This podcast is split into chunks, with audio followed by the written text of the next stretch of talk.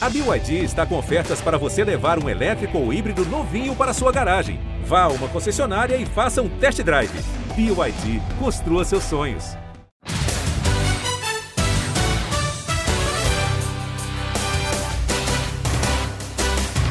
Um abraço para você, amigo ligado no Primeira Descida. Estamos chegando com mais um episódio do nosso podcast exclusivo sobre NFL aqui no GE.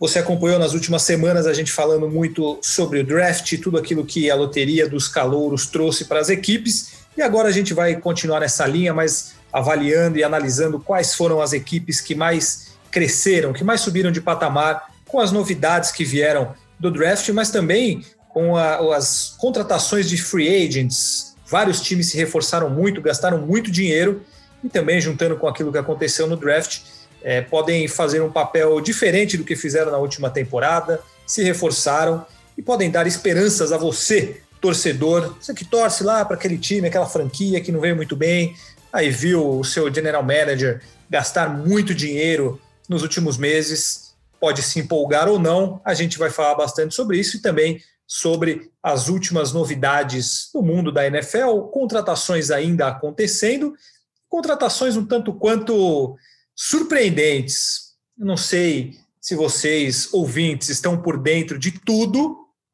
mas teremos uma antiga novidade, digamos assim, na NFL.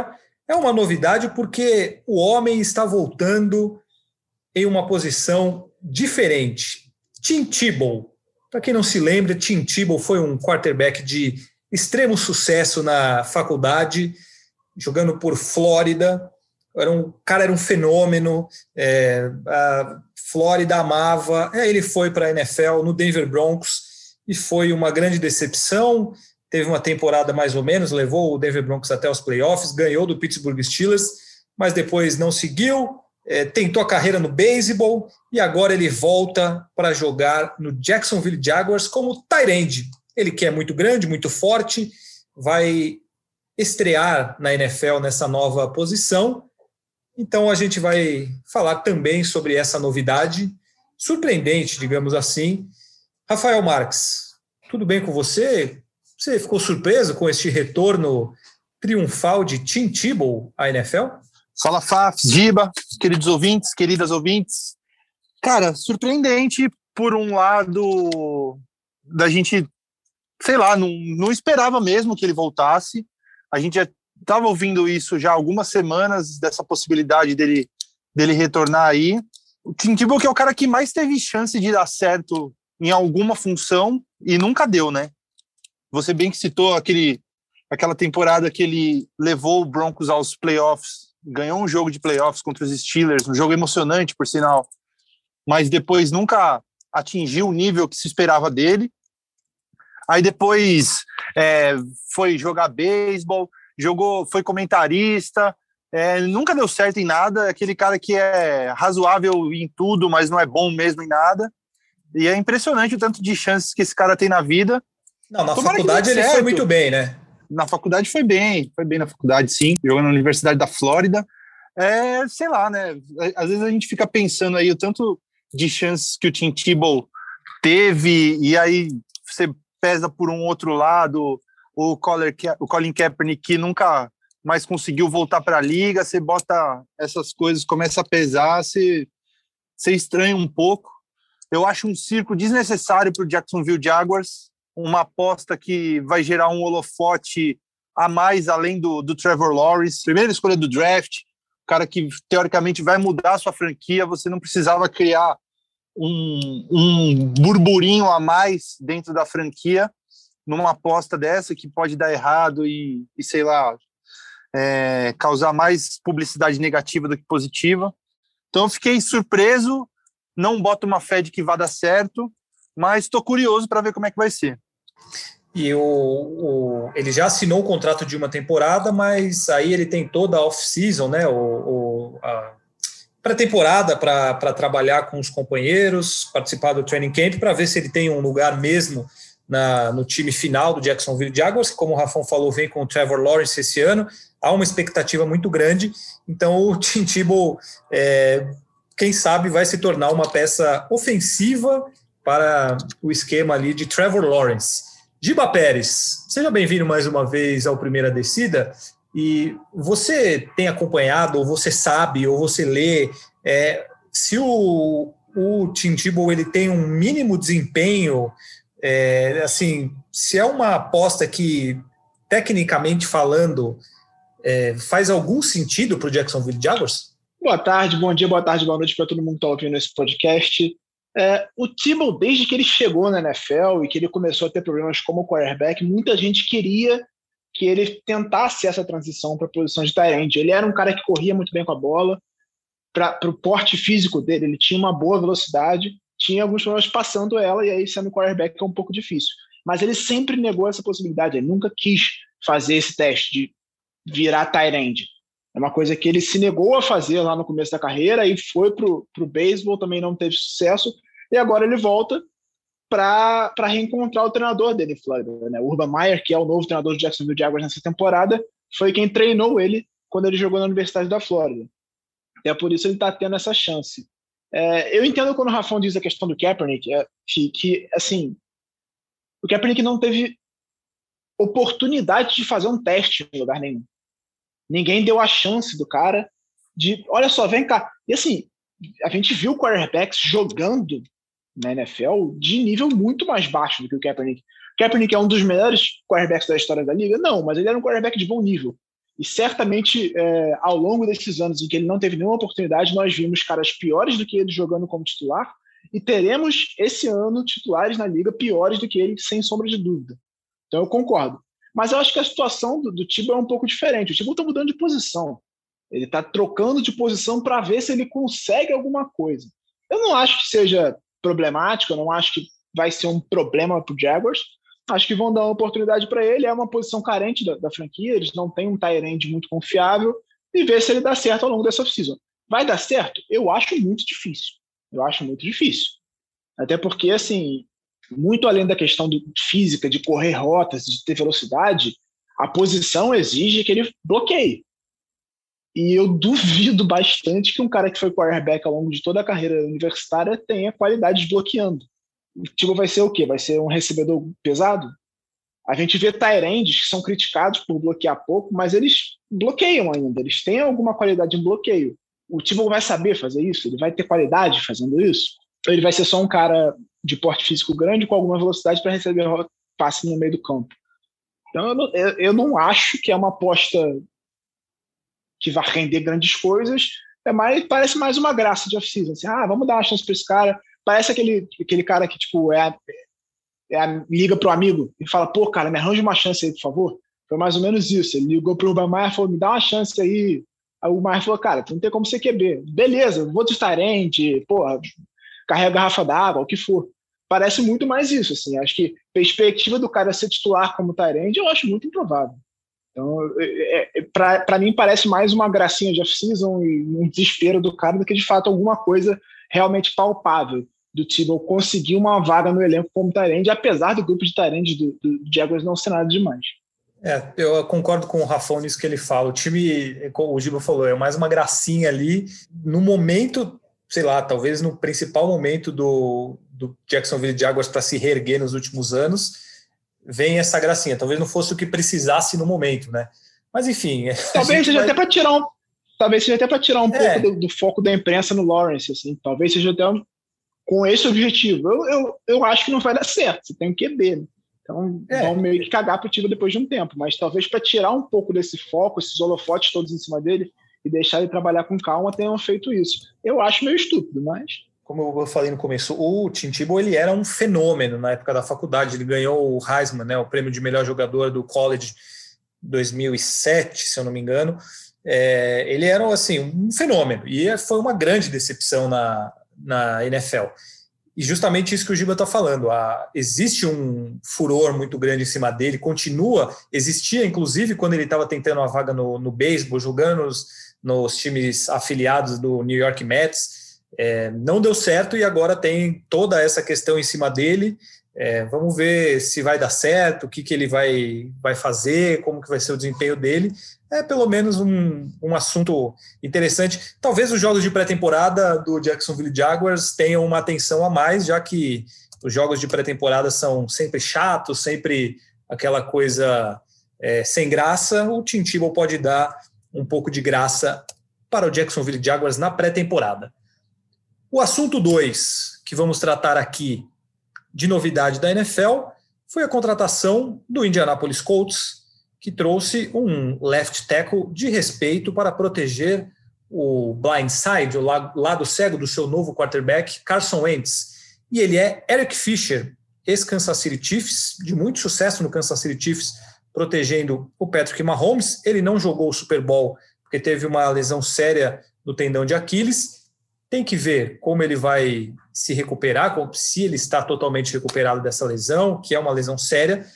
Mas o fato é que o, o Indianapolis Colts ganha um excelente jogador para proteger o Carson Wentz. É isso que dá para esperar, Rafão? É isso que dá para esperar.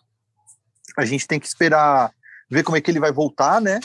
Mas seria um, um lado esquerdo da linha absurdamente bom, né? Porque além de ter o Eric Fischer, que é um dos melhores left tackles da liga, se saudável, ele jogaria do lado simplesmente do Quinton Nelson, que é talvez o melhor guard da liga, para muitos o melhor guard da liga. Então, é uma ótima contratação. Tem um pouco de aposta por essa questão da saúde do Eric Fischer, porque um cara pesado, como é um, um jogador de linha ofensiva, é, chegar e se recuperar de uma, de uma lesão de Aquiles, acho que é diferente do, da maioria dos jogadores atletas mesmo, assim. Então, sempre gera essa dúvida, mas se ele voltar minimamente bem, 80% do que ele era, já é um baita de um upgrade para essa linha ofensiva do, do Colts, que sempre é um time caracterizado, né? Sempre se caracterizou por ter boas linhas ofensivas, mas essa aí subiria de patamar também. O Eric Fischer, que é um cara que foi draftado em 2013 na primeira posição do draft, né? É um cara que sempre teve um, um alvoroço em cima dele. Campeão de Super Bowl com o Kansas City Chiefs. Então, baita reforço para os Colts. O Colts foi o segundo time com menos sacks cedidos na temporada passada, foram apenas 21 sacks, atrás apenas do Pittsburgh Steelers. Já mostra o quão, quão boa era essa linha, quão forte é essa linha de proteção. E agora o Carson Wentz. Ô Giba, o Indianapolis Colts contratou um excelente jogador para proteger o lado cego do Carson Wentz, renovou com o T.Y. Hilton. É, Queria perguntar para você se você vê da mesma forma a contratação do Eric Fischer.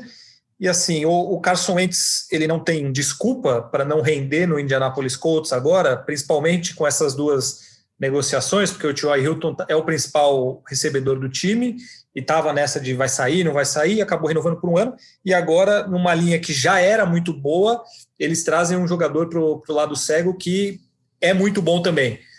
Não tem desculpa para o Carson Wentz? Primeiro, começando pelo, pelo Fischer, eu acho que o Fischer é um cara que foi até bem subestimado ao longo da carreira, porque a expectativa em cima dele foi muito grande, justamente por ser uma primeira escolha geral do draft em 2013. Mas era um cara muito sólido, que fez um papel muito bom no Chiefs, ele foi muito importante nesse desenvolvimento do Mahomes. Eu acho que se ele estiver saudável, de fato vai contribuir bastante para essa linha ofensiva do Indianapolis Colts. Eles tinham os Castons, que também foi um excelente teco por muitos anos lá, e agora vão ter o Fischer. A grande questão é a lesão de Aquiles. É uma lesão bem, bem grave e que exige uma recuperação demorada, especialmente como o Rafão falou, para um cara do peso dele, é complicado recuperar. A previsão em março era de que ele voltasse ali no meio de agosto, ou seja, em cima já da, do começo da temporada. Se atrasar um pouquinho, ele pode até, de fato, perder uma ou duas semanas da temporada regular. A, a previsão está variando mais ou menos isso. Então, o Colts talvez comece a temporada regular sem ele. Então, é, é um fator importante. Sobre o Wentz, é, ele, tá, ele tem as melhores condições possíveis para render agora. Ele está com um treinador com quem ele trabalhou já, com quem ele teve o melhor momento da carreira dele, que conhece as características dele e que vai conseguir explorar tudo de melhor que o Wentz faz. Ele não tem mais a desculpa, em tese, né? Da pressão. Ele foi o QB mais sacado da última temporada e esse ano ele está indo de uma linha ofensiva que vem de uma temporada muito boa. E que, se o Fischer de fato voltar fisicamente bem e conseguir desempenhar um papel que ele fez em Kansas City, vai ser uma linha ofensiva muito boa novamente.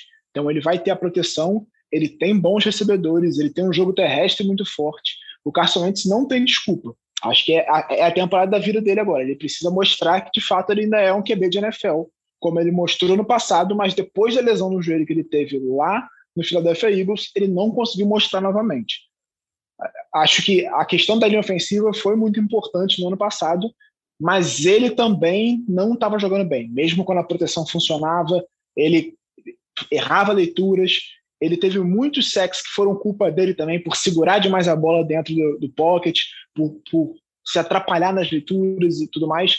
Então eu acho que o Wentz ele, ele se aproveitou de uma desculpa para ter outra chance, mas ele precisa agora mostrar sim que ele é um quarterback de excelente nível. E para isso ele vai ter todas as condições agora. O nosso assunto principal do, do podcast é justamente times que mais evoluíram com as negociações dos free agents ou com aquilo que conseguiram no draft. É, e a gente vai entrar nesse assunto agora. Eu vou perguntar, já que a gente já está falando do, do Ents, do, do Indianapolis, Eric Fischer e tal, é, eu tenho essa dúvida, porque se fala muito pouco do Indianapolis Colts. É, e o Indianapolis veio de boas temporadas perdeu o Andrew Luck, o Philip Rivers fez um trabalho decente ali, o Jacob Brissett nem tanto, mas enfim, agora é, o Gibo falou bastante da, da expectativa sobre o Carson Wentz. Contrataram o Carson Wentz, que é um quarterback, ele não jogou a, o Super Bowl, mas ele vinha fazendo uma campanha de MVP até se machucar com o Philadelphia Eagles.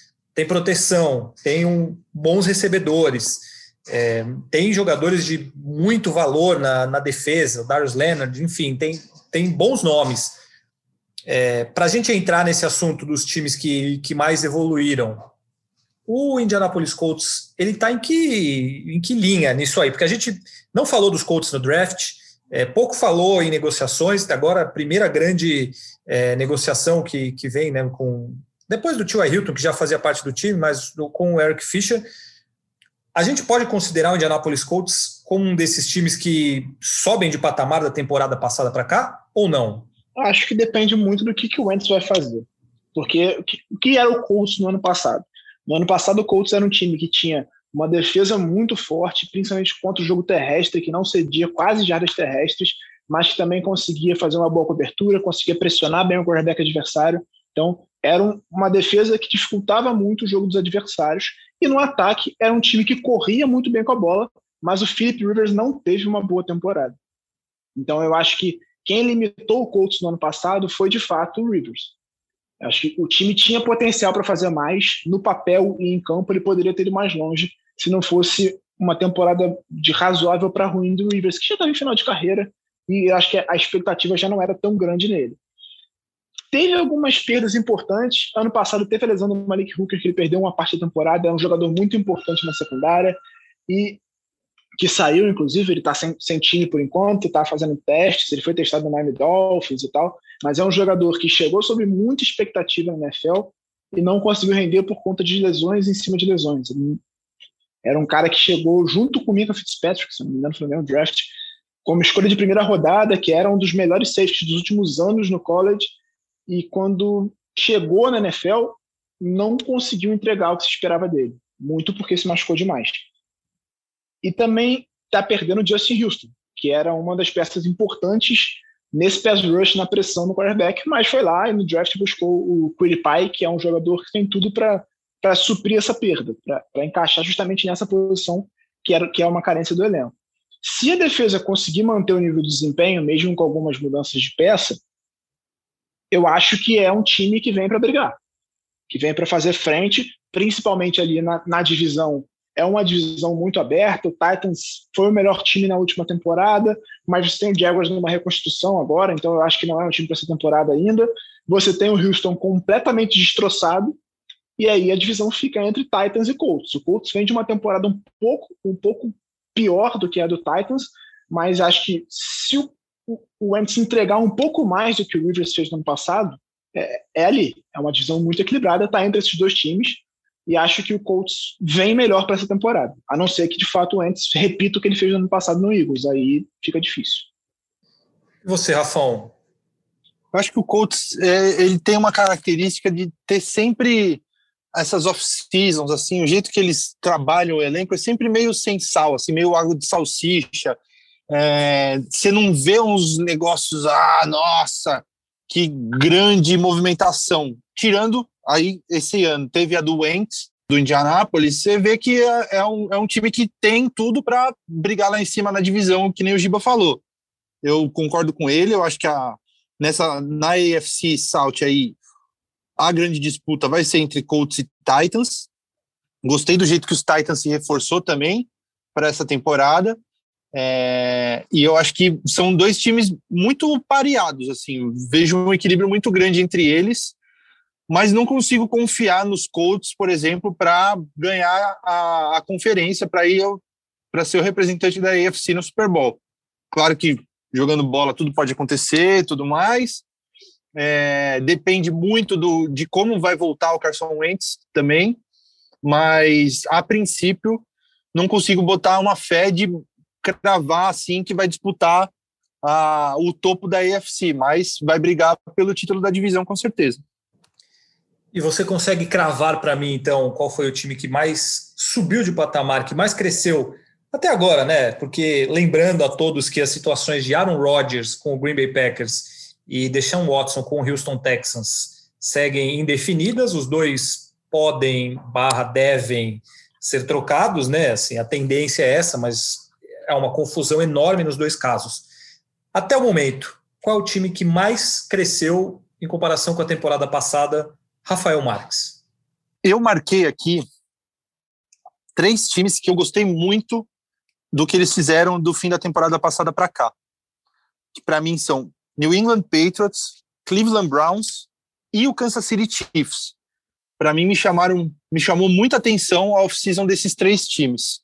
Por quê? Porque o Patriots, para começar, eles tiveram uma, uma free agency muito boa. A gente já, já tinha chegado a comentar aqui que o Bill Belichick é, abriu a carteira dos Patriots, fez ótimas contratações no, na free agency, é, os dois Tyrants, contratou jogadores wide receivers, né? Os Tyrants, o Janos Mitchell, Henry Turner, Henry, o Hunter Henry.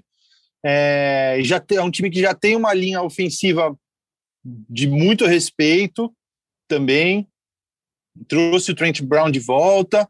É um time que tem uma defesa que foi muito é, afetada pelos opt-outs de Covid na temporada passada que vai ter vários jogadores importantes de volta, como o Donta Hightower, que fez muita falta né, no, no, na temporada passada. Então é um time que vai evoluir bastante e fez um draft muito bom com o Mac Jones, com o Christian Barmore. É, gostei muito do que fez o, o Patriots. É, tem um técnico que é um dos melhores de todos os tempos. E e que pode botar esse time para jogar, para brigar lá em cima com, com o Buffalo Bills e com o Miami Dolphins, que eu, que eu também gostei bastante. São times que eu gosto bastante e acho que vai estar. Tá, esses três aí vão, vão ter uma briga bem acirrada ali no topo da, da AFC East.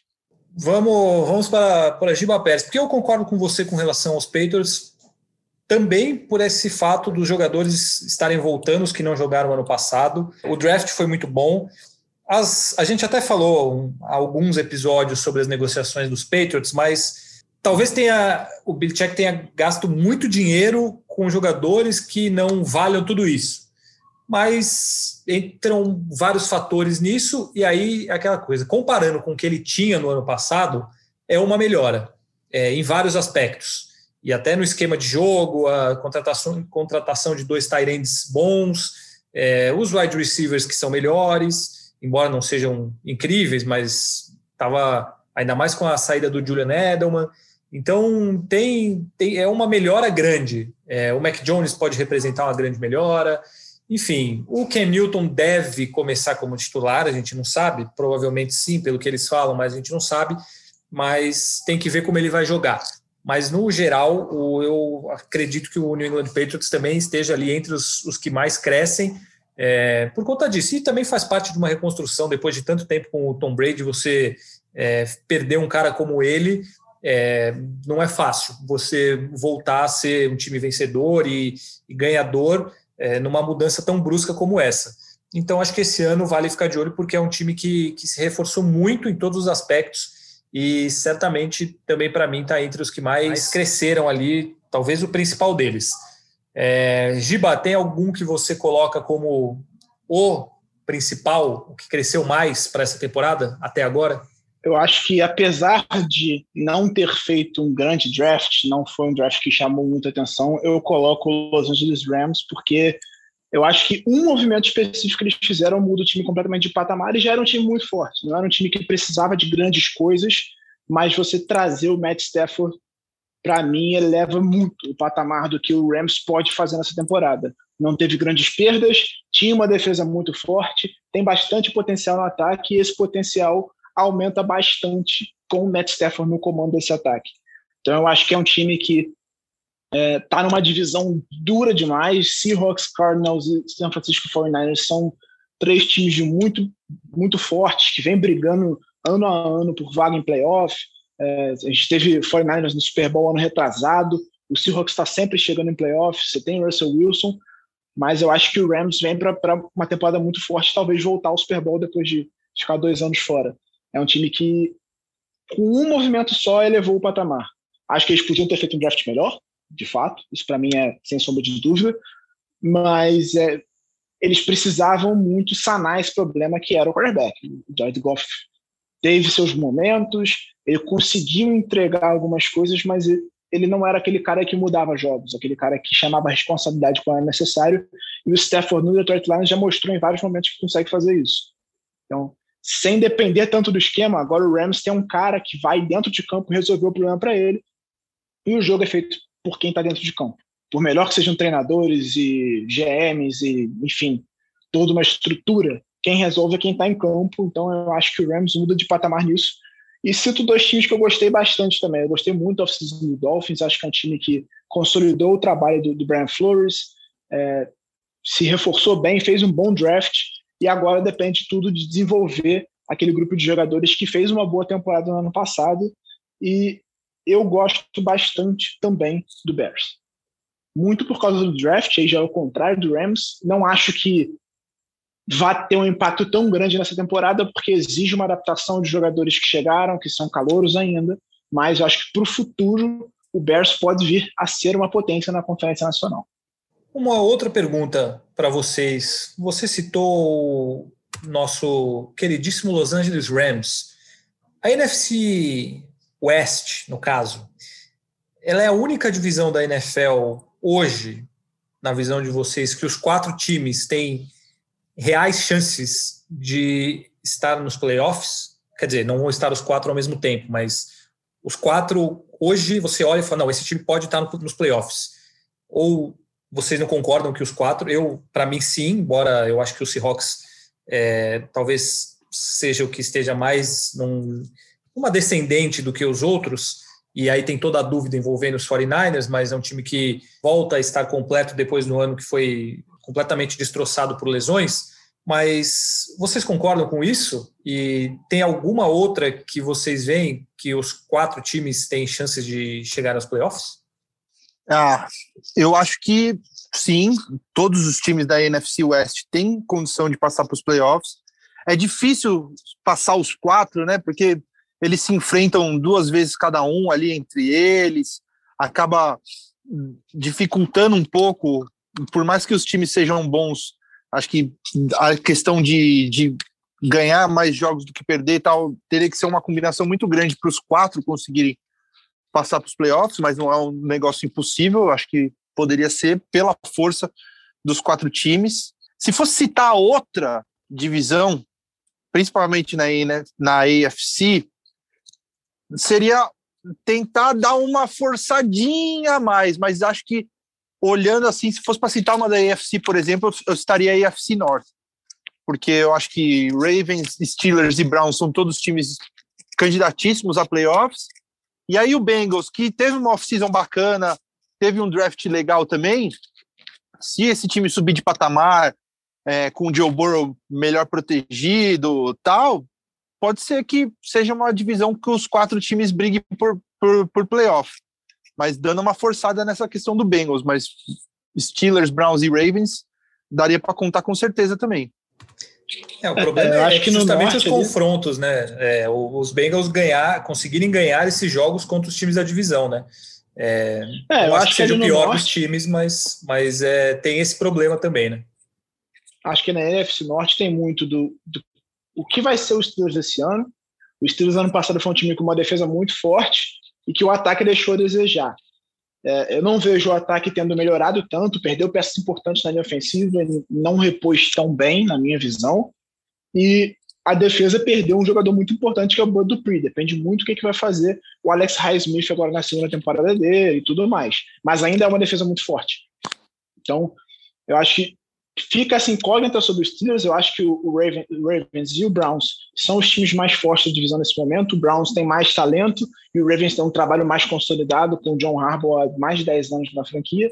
E, claro, o que, que vai fazer o Bengals? A gente não tem como prever o que vai fazer o Bengals. O Zach Taylor está um pouco pressionado.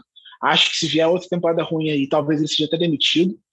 E acho que as duas incógnitas da divisão são Bengals e Steelers, mais o Bengals, obviamente, do que os Steelers. E, eu gosto bastante na AFC também, da, da West. Acho que é uma divisão forte.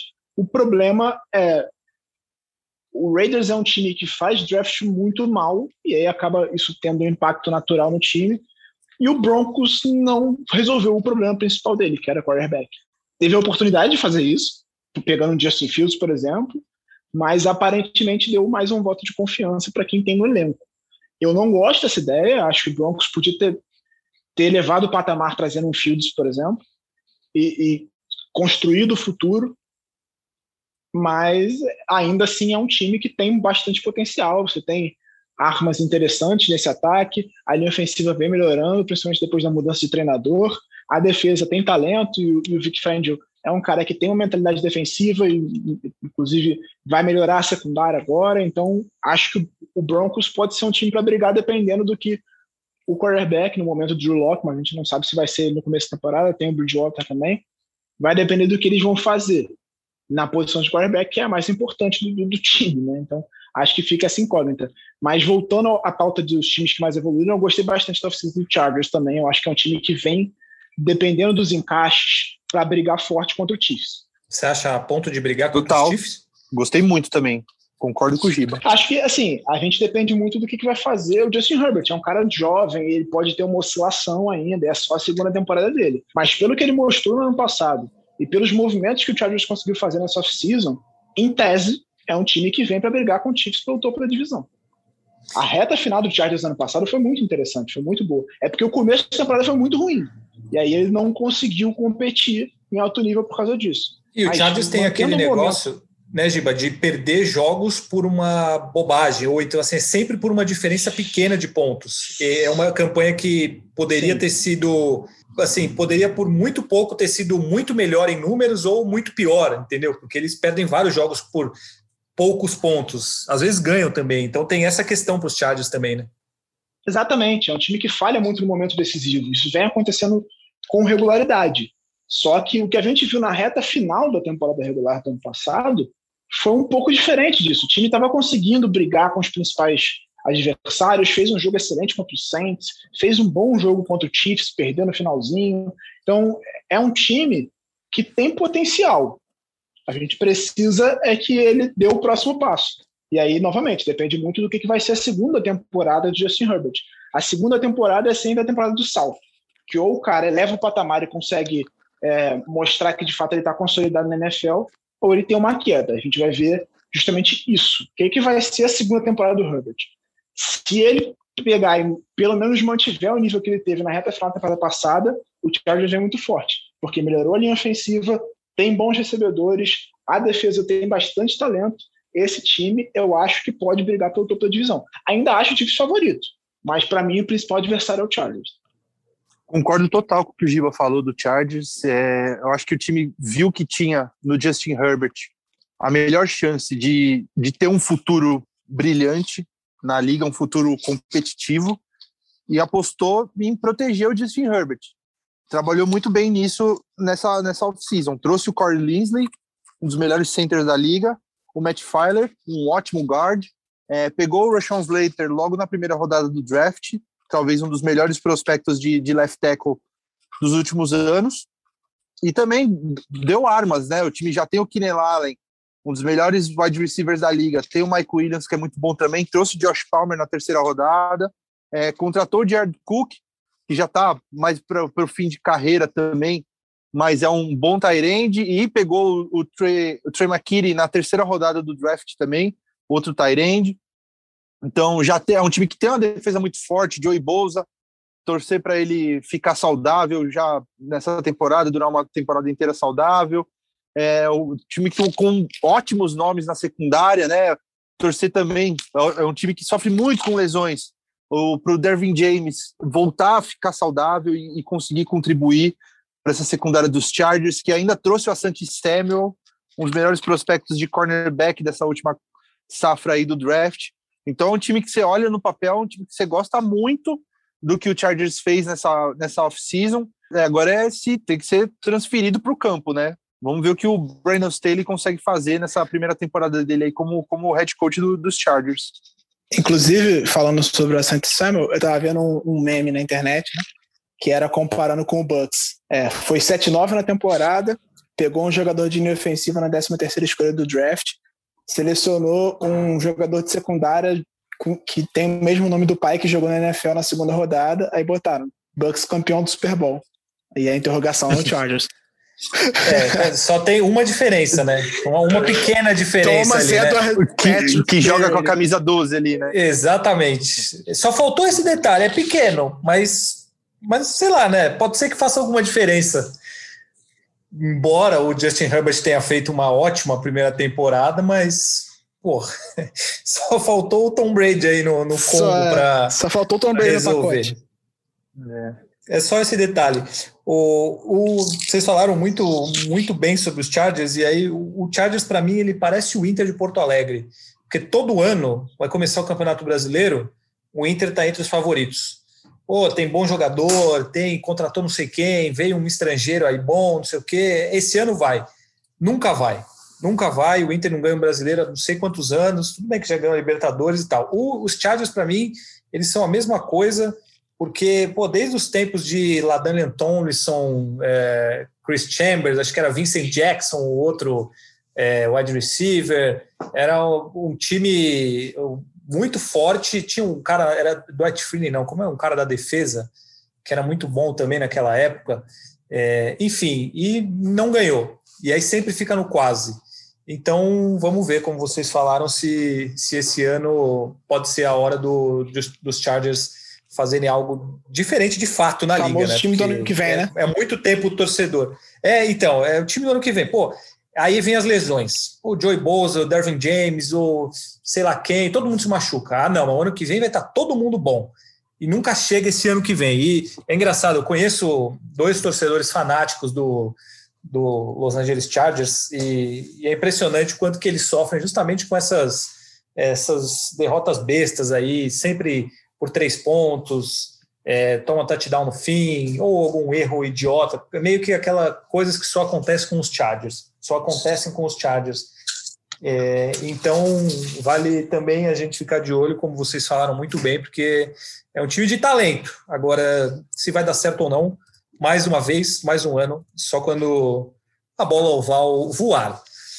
Eu tenho uma dúvida para tirar com vocês. Dentro de tudo isso que a gente está falando, times evoluindo, divisões, a NFC Leste, ela não vai ser a mesma draga do ano passado, imagino eu, porque o Dak Prescott volta de lesão no Dallas Cowboys, que teve uma escolha alta no draft. O Philadelphia Eagles também teve, com o Jalen Hurts, que parece ter potencial pelo que ele fez ali é, quando assumiu a posição. O Washington, para mim, é uma incógnita. Enfim, dá para esperar coisas muito melhores dessa divisão? E tem algum time que vocês acham que está muito melhor do que na temporada passada, que foi uma catástrofe, né? Foi. O Washington ganhou a divisão com sete vitórias e nove derrotas. Foi uma, uma vergonha. Ninguém queria classificar, ninguém queria ganhar a divisão, mas o Washington acabou ganhando dá para esperar o quê? E assim, quem, quem evoluiu? Quem está melhor do que o ano passado nessa divisão tão louca? Eu acho que o Dallas é o melhor time da divisão. Já era ano passado e vai continuar sendo esse ano. A lesão do deck, obviamente, minou o, a, a, temporada do, do, do, Cowboys. não acho que seria um time excepcional pelo que a gente viu no começo do ano. O deck estava jogando bem, mas o Dallas estava com dificuldade de ganhar, perdeu alguns jogos ali, assim, com problemas na defesa. É, ganhou do Falcons numa virada espetacular, mas sofreu a beça para ganhar também. Então, e ganhar do Falcons de virada não é uma surpresa. Espero que o torcedor do Falcons não fique com raiva de mim. Mas eu acho que continua sendo o time mais forte da divisão se o deck, obviamente, voltar sem grandes problemas no tornozelo depois da contusão gravíssima que ele teve. Fez bons movimentos na defesa, principalmente trocando o coordenador defensivo. O Dan Quinn teve problemas como head coach, mas foi um excelente coordenador defensivo em Seattle e acho que tem tudo para elevar de patamar essa defesa que foi o grande problema do time na última temporada. Chegou o Micah Parsons, chegou chegaram jogadores para secundária, então eu acho que o Dallas segue como o melhor time da divisão. Isso para mim é, é, não é uma dúvida. Acho que o Giants fez alguns movimentos interessantes, mas aí cai naquela questão de como vai ser o Daniel Jones. Eu, eu não confio, sinceramente, não espero muita coisa dele. É, com o Saquon Barkley voltando, um jogo terrestre forte, um bom corpo de recebedores que foi reforçado nessa off-season, acho que ele pode entregar, assim, pode ser um cara suficiente para conduzir o time talvez para os playoffs com nove vitórias, dez vitórias. Mas não acho que vai ser um QB elite na NFL. E o Eagles eh, depende muito do, de tudo novo, né? Eles têm um treinador novo, é, o Jalen Hurst está só na segunda temporada, é, com problemas na linha ofensiva, na linha defensiva.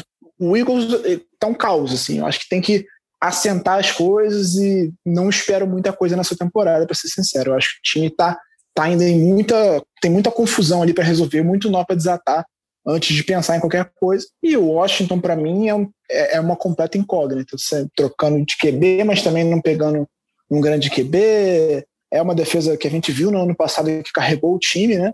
Mas eu acho que o ataque não consegue equiparar no patamar para fazer um time sólido e equilibrado para a temporada. Eu até ia perguntar isso. O, quem vai ser o quarterback do Washington? Aquele moço que. O Fitzpatrick.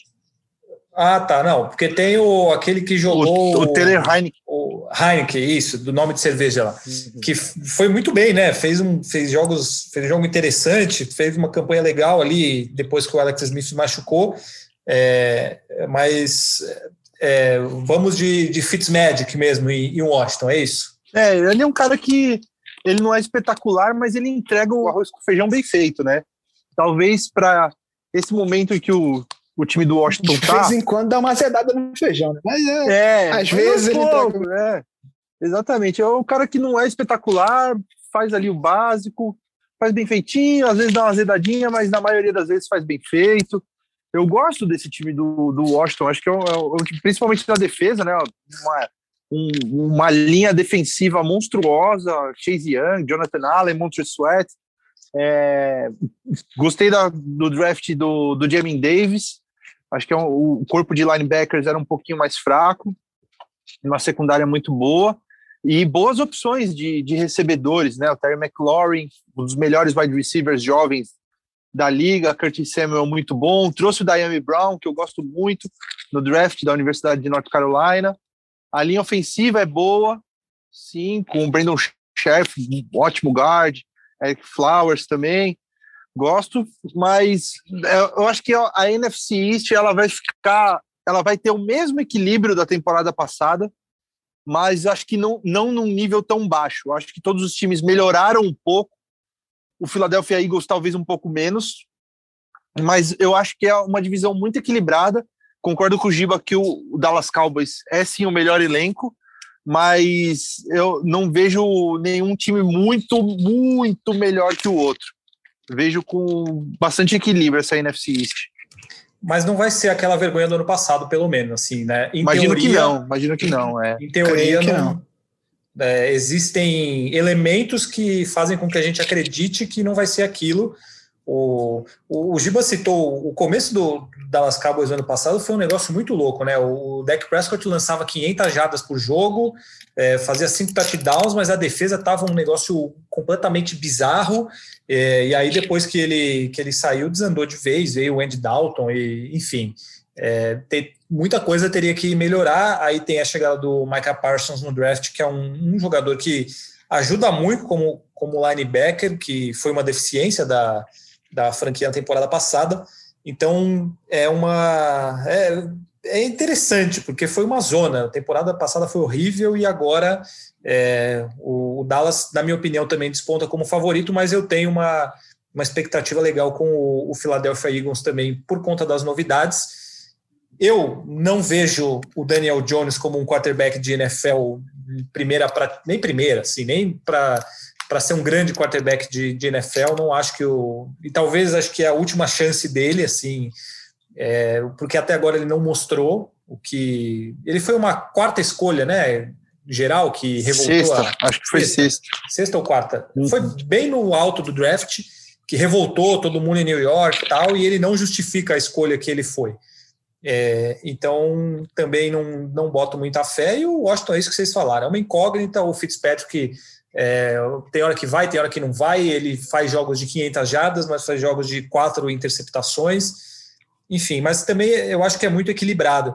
Olhando aqui assim, as divisões todas, eu acho que a gente tem duas divisões, e aí é, é uma coisa óbvia por aquilo que se desenha, que a gente olha assim e fala: esse time vai ganhar a divisão, que são Tampa Bay Buccaneers, aí para mim, né? Não sei se vocês concordam com isso.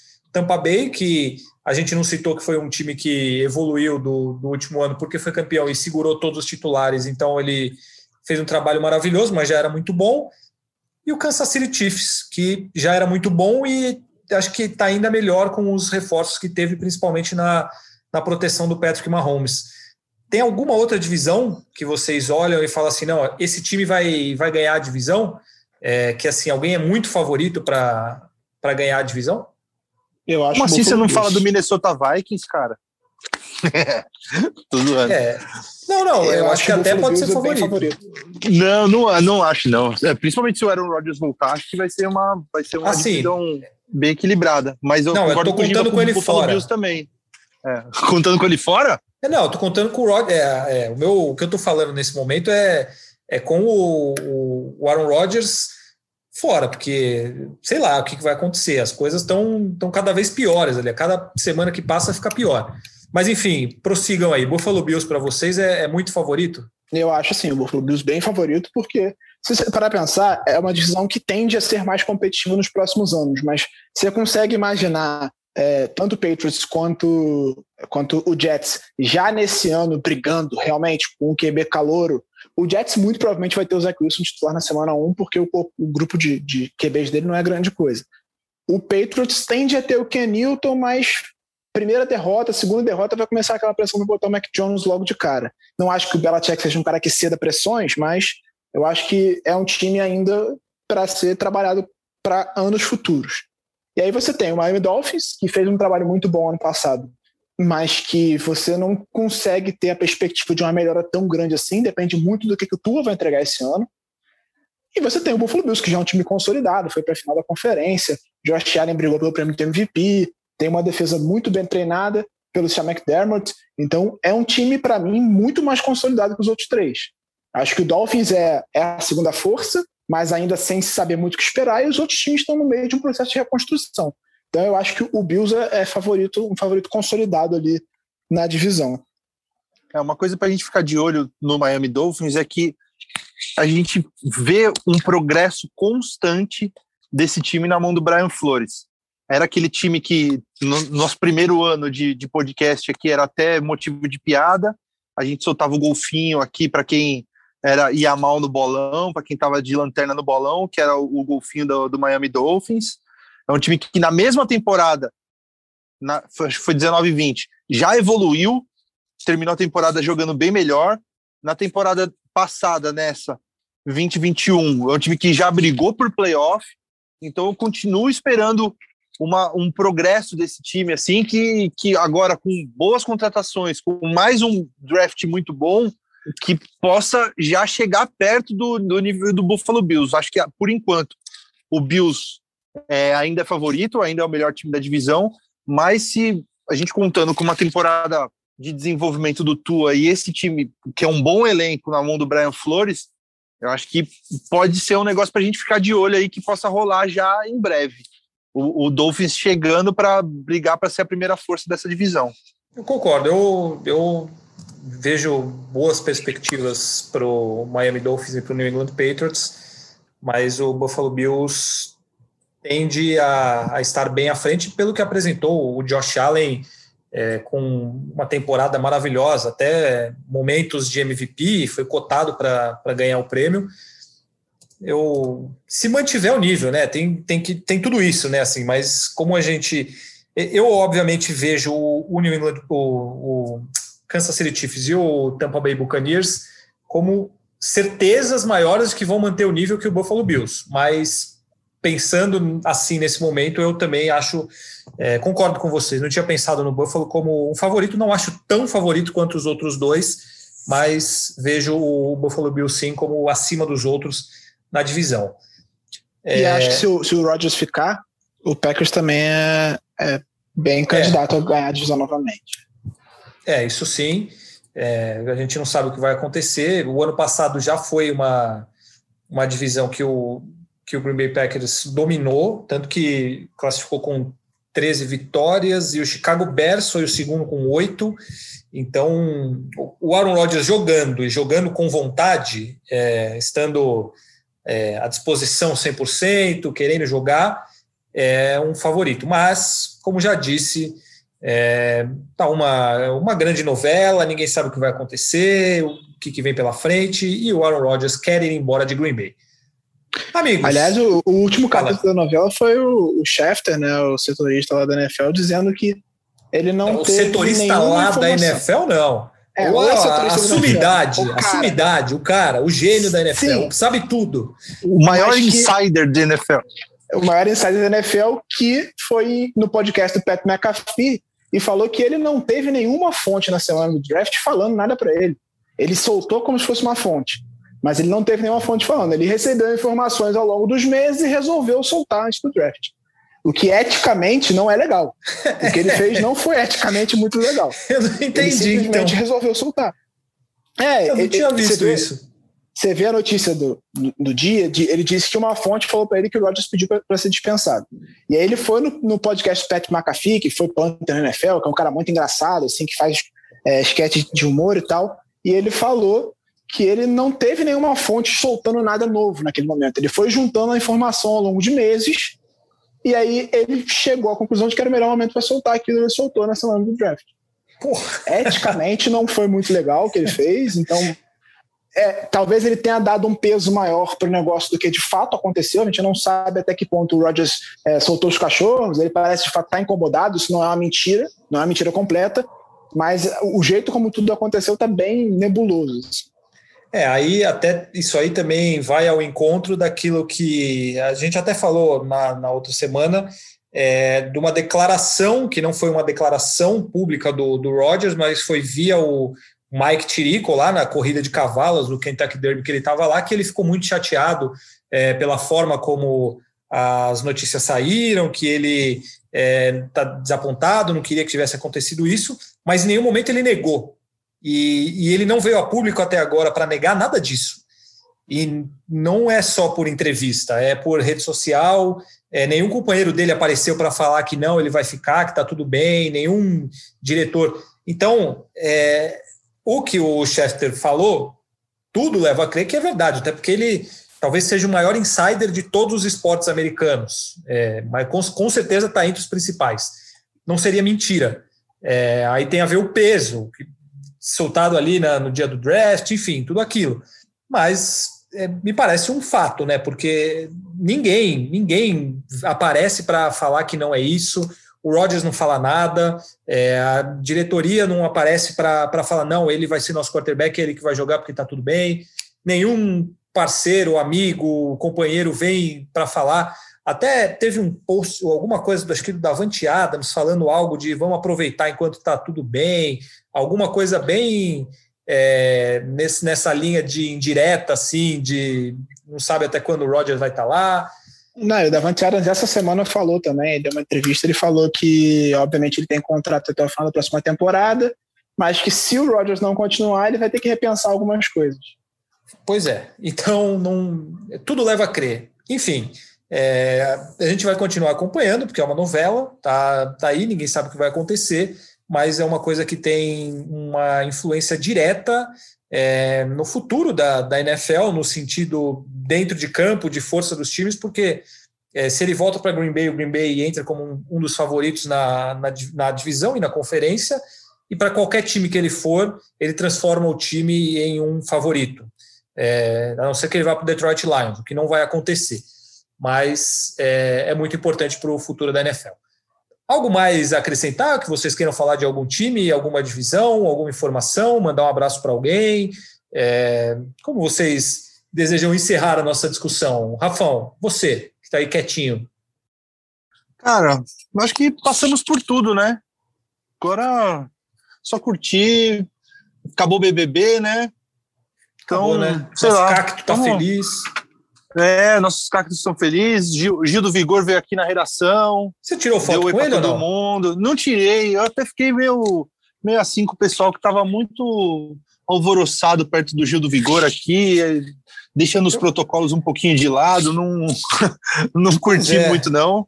Eu, eu, vi de longe, apreciei o Gil do Vigor de longe, é, com, no, diante de uma distância segura. Eu, eu fiquei com essa impressão também, não a questão de protocolos, porque eu não não estava, então não posso falar nada, mas que foi uma loucura, né? Eu vi fotos de todas as pessoas possíveis da Globo com o Gil do Vigor.